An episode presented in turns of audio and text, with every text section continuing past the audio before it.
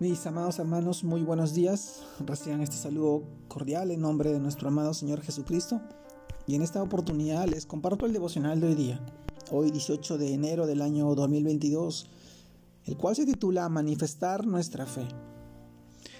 Y en este título nosotros reflexionamos en el pasaje que esta vez encontramos en el libro de Hebreos, capítulo 11, versículo 7.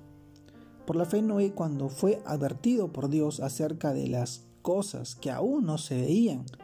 Con temor preparó el arca, en que su casa se salvase. Y por fe condenó al mundo y fue hecho heredero de la justicia que viene por la fe. Hebreos capítulo 11, versículo 7. Mis amados hermanos, el título de hoy día, manifestar nuestra fe. Este pasaje del libro de Hebreos de un personaje muy conocido, contrario a lo que quizás muchos piensan acerca de la fe, esta no es solo palabras, no es teoría, algo irreal o que no se puede manifestar. Si nosotros leemos atentamente la definición de fe que nos da de la palabra de Dios en el libro de Hebreos, capítulo 11, versículo 1, el cual nos dice, la cual, eh, la cual nos dice, es pues la fe, la certeza de lo que se espera la convicción de lo que no se ve.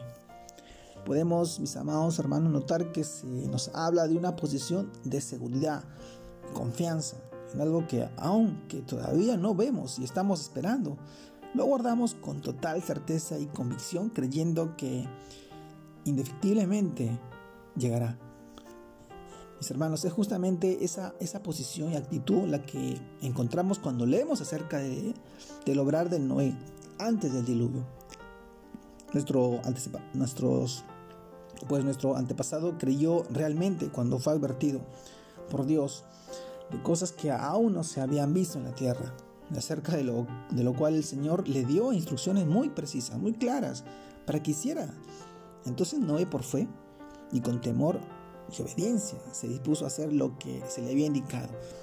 Se preparó para cuando ocurriera lo que Dios le había anticipado. Mis hermanos, lo anterior es precisamente de lo que hoy Dios nos está diciendo que tomemos ejemplo, porque nuestra fe se debe manifestar si realmente creemos en lo que nos dice su palabra. Es decir, si creemos en su palabra, eso no se debe evidenciar, eso se debe evidenciar en nuestro pensar, pero sobre todo en nuestro actuar, en cómo nosotros tomamos las cosas y creemos lo que Él, lo que él nos dice en su palabra. El Señor quiere que quiere hijos seguros, hijos confiados, que caminen por la vida con la certeza de que Él cumplirá cada palabra, cada promesa que se nos ha dicho.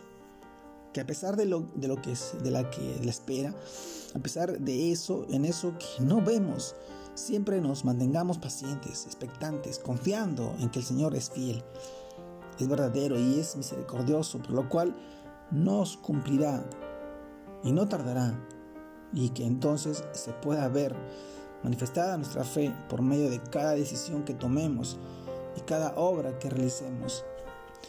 Mis amados hermanos, manifestar nuestra fe representa un grado tan alto de confianza, de seguridad, de, de creer en el Señor, en sus palabras, en sus promesas, sus bendiciones, es lo que Él nos depara para, para mañana, para el, para, el futuro.